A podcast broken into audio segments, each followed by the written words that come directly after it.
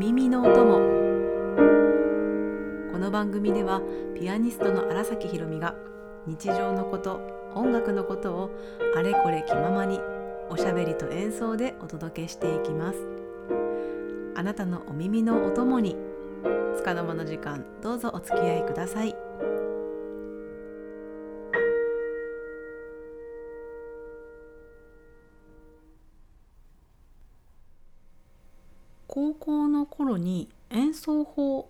という授業がありまして前もちょっとお話ししたんですけど私が通っていたのが沖縄県立海邦高等学校の芸術家音楽コースというところででそこでは、まあ、私ピアノ主専攻であるピアノのレッスンとあとは副科で声楽歌の授業があったりそれからまあ、あの超音の聞き取りだったりとか歌とか思想を思唱をするあのソルフェージュとかあとは音楽理論弦楽合奏とかもあってこう専門的な授業が多くあるんですけれどその中のあの演奏法の授業っていうのはあの毎週クラスの中の1人か2人ぐらいがみんなの前で演奏してその演奏を聴いた他の人たちがその演奏に対して物申すというかなんかこう感じたことを話していってでまたそこからああでもないこうでもないってこうあのディスカッションしていくっていうような授業だったんですけど。であの私のクラスは、まあ、音楽コース16人その時は16名いてでその時間1人か2人演奏する感じなので2ヶ月半に1回ぐらいのペースでは自分の番が回ってくるんですよね。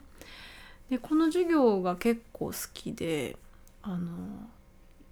自分が弾いて言われるっていうこともあとは誰かのを聞いて言うっていうこともあのすごく刺激的だったというかいろんな人の意見が聞けるのも面白かったしあのそのこの授業でのその先生の言った決まり事っていうのがあの演奏した相手に感想を言う時には必ずいいところから言う。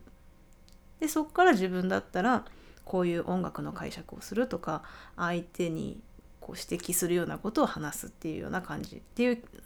を決まりがあったんですね。でなんかそれがあのすごく面白かったなっていうのを最近思い出しててあの人ってやっぱどうしても自分とは違うものとか違うことに対するあのことになんかやっぱりどうしてもそういうのに敏感っていうかあのいいところを見つける前にあのどうしてもこう違うもの相手に感じるこう指摘みたいなのが割とあの先行してしまうものなのかなっていうふうに感じるんですけどこの授業でどれだけこう相手のいいところを見つけられるかっていうのを意識的にできるようになったというか。うん。なんかこうで自分自身も演奏するっていう同じ立場にあることで相手へのリスペクトを持って言葉を選んでそれを伝える。なんか一種の技術みたいなものをなんか自然に育まれたな育んでくれていた授業だったなっていうふうに思うんですよね。うん、そう。なんかやっぱりそう人のいいところももちろんあの自然に見えるんですけどやっぱりち自分と他人とって違うもののあの差異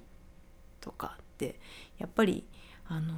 感じますよね。それがこうあの受け入れられたらいいなって思う時もあればあのどうしても合わないなみたいな時があるけれどもそこをこうなんかあの意識的にいいところと悪いと悪いところというかこう自分が違うなって感じることを意識的にこう言葉にする時間だったなっていうふうに思うんですよね。うん、でなんかあの私の番が回ってきた時その授業で演奏する番が回ってきた時もあのやっぱりこうみんなからいろいろ言われるわけなんですけどそこでこうあの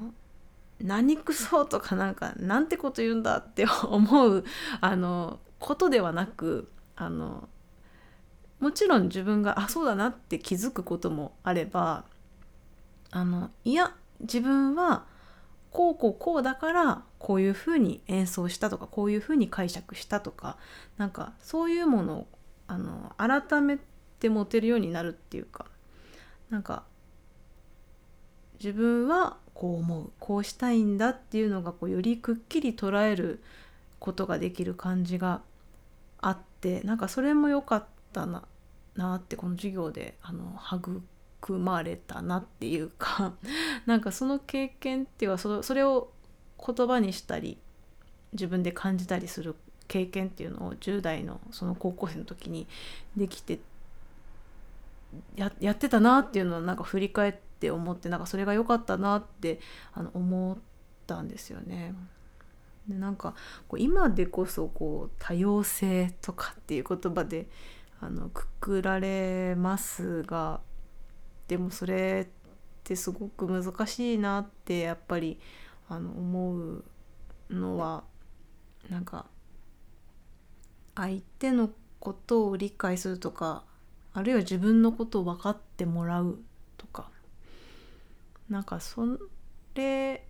をなんか理解し合う時の言葉って優しくありたいなって思うんですよね。なんかやっぱりこう常識一般的な常識とか客観的に見てとかではなくってそれを理解し合う時ってやっぱり人対人でありたいしなんかこうフェアにいたいというかうんなんか主観でぶつかり合いたいっていうか ぶつかっちゃったか元も子もないんですけどなんかお互いに歩み寄るみたいな過程でこうあるものってやっぱりこうベースにはこうある一定のこうリスペクトがある状態で向き合いたいなって思うんですよね。うんうんなんかそんなことを最近考えてました。あの10月も終わりですけれど割となんか今月私にとってはちょっとハードな月でなんかいろいろとこう過去を振り返ったりとかうん考え込んだり深呼吸をしたりなんかそんな時間がすごく多かったんですけどでもその過去自分がたどってきたものをこう振り返って教訓にしてたり支えにしていることって結構あるなっていうかあの時自分はああしたからああやって乗り越えたとかああやって結構こうあの時間が経ってこうなったな良くなったなみたいなだからこうよし今回もけるみたいななんかそういう あの時間が結構多かったですね。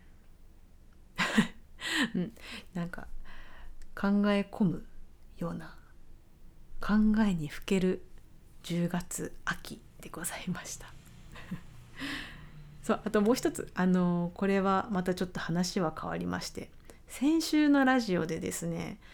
私あの2つ間違いがあったのでちょっとその訂正もしたいんですけど。一つはあの今週の1曲の中で紹介した森絵都さんの「アーモンド入りチョコレートのワルツ」に出てくる曲のタイトルですね。あのサティの「Goldfish」って言っちゃったんですけど正しくは「金の粉」でした。 Goldfish っていう曲はサティにはありません。きっと。なんかこれも間違えてたら嫌だな。でなんで私 Goldfish って言ったんだろうって思ったらあの森江戸さんの他の小説で「リズム」っていう小説があってその続編の小説のタイトルが「ゴールドフィッシュ」でした。なんかそれと混ざっちゃったんだと思います。であともう一つ。あの12月のコンサートの案内の中で二大ハッシュのあの多種多様というコンサート共同コンサートですというところであの大阪大学と言ってしまったんですけど正しくは大阪音楽大学のミュージックコミュニケーション専攻でした。もうこちらも大変失礼いたしました。これほんと自分で言ってて全く気づかなかったです。あのこのラジオ聴いてくださった方があの DM で教えてくださいましてあの非常に慌ててちょっと概要欄にもちょろちょろとあの訂正文を書いてしまったんです書いたんですけれどねえなんかチラシを見ながら話してたはずなのにで自分ではそう言ってるつもりなのに口が勝手に言ってしまう時ってありますね。私コンサートでもよくあって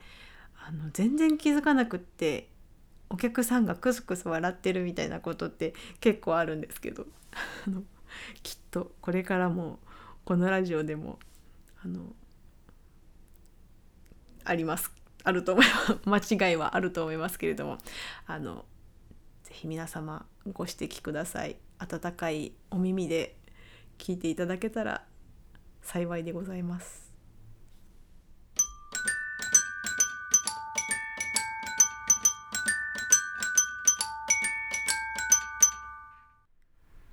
今週の一曲お届けします。モーツァルト作曲リスト編曲アベベルムコルプス。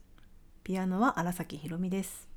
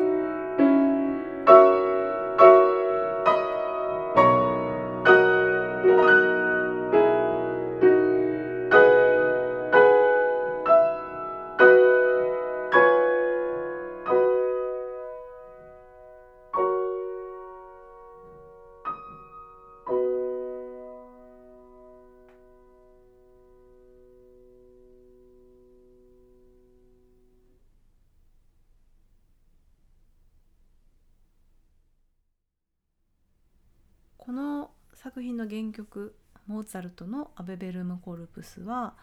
えー、弦楽器とオルガンの伴奏で、まあ、混声支部合唱で歌われる曲なんですけどそれをリストがピアノ用に編曲した作品になります。あのとても洗練されていてなんか不必要な音がないというかなんかそういう綺麗なアレンジですよね。リストというとやっぱどうしても超絶技巧のイメージがありますしピアノの作品もすごく音数が多いという多いですけれどもあのそういうのでこう華々しく飾ったりこう重厚な和音で重ねるのではなくってやっぱりこうあのリスト自身も年齢をこう重ねるごとにあの信仰心がこう深くなってった人でもありますのでこの原曲のうん作品の真髄だったりこう祈りの重さ深さかみたいなものがこうあの厳選された音の中に楽譜の中に詰まっているというかなんかそんな感じがしています。こういう曲をピアノで弾く時にやっぱりこうピアノって音を出したらもう音が消えていく小さくなっていく楽器だしで鍵盤のその音程も決められているのでこうやってこう歌だったり弦楽器とは真逆なんですよね。でもそれでもそのピアノで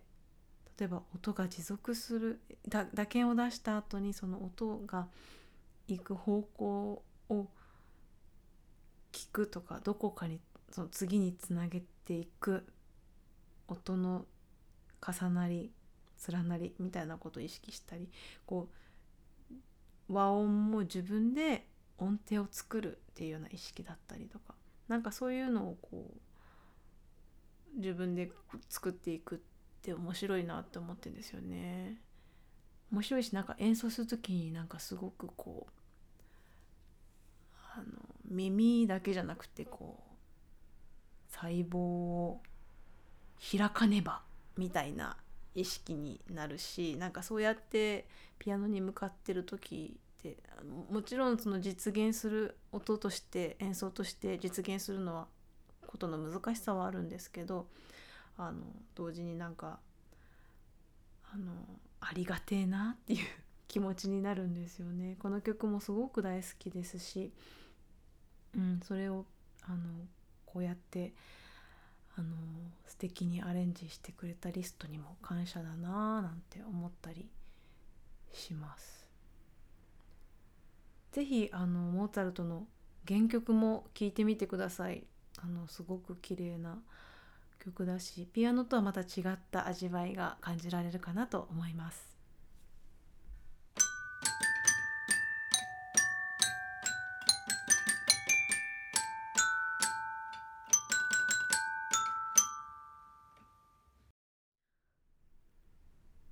番組のこの入力フォームから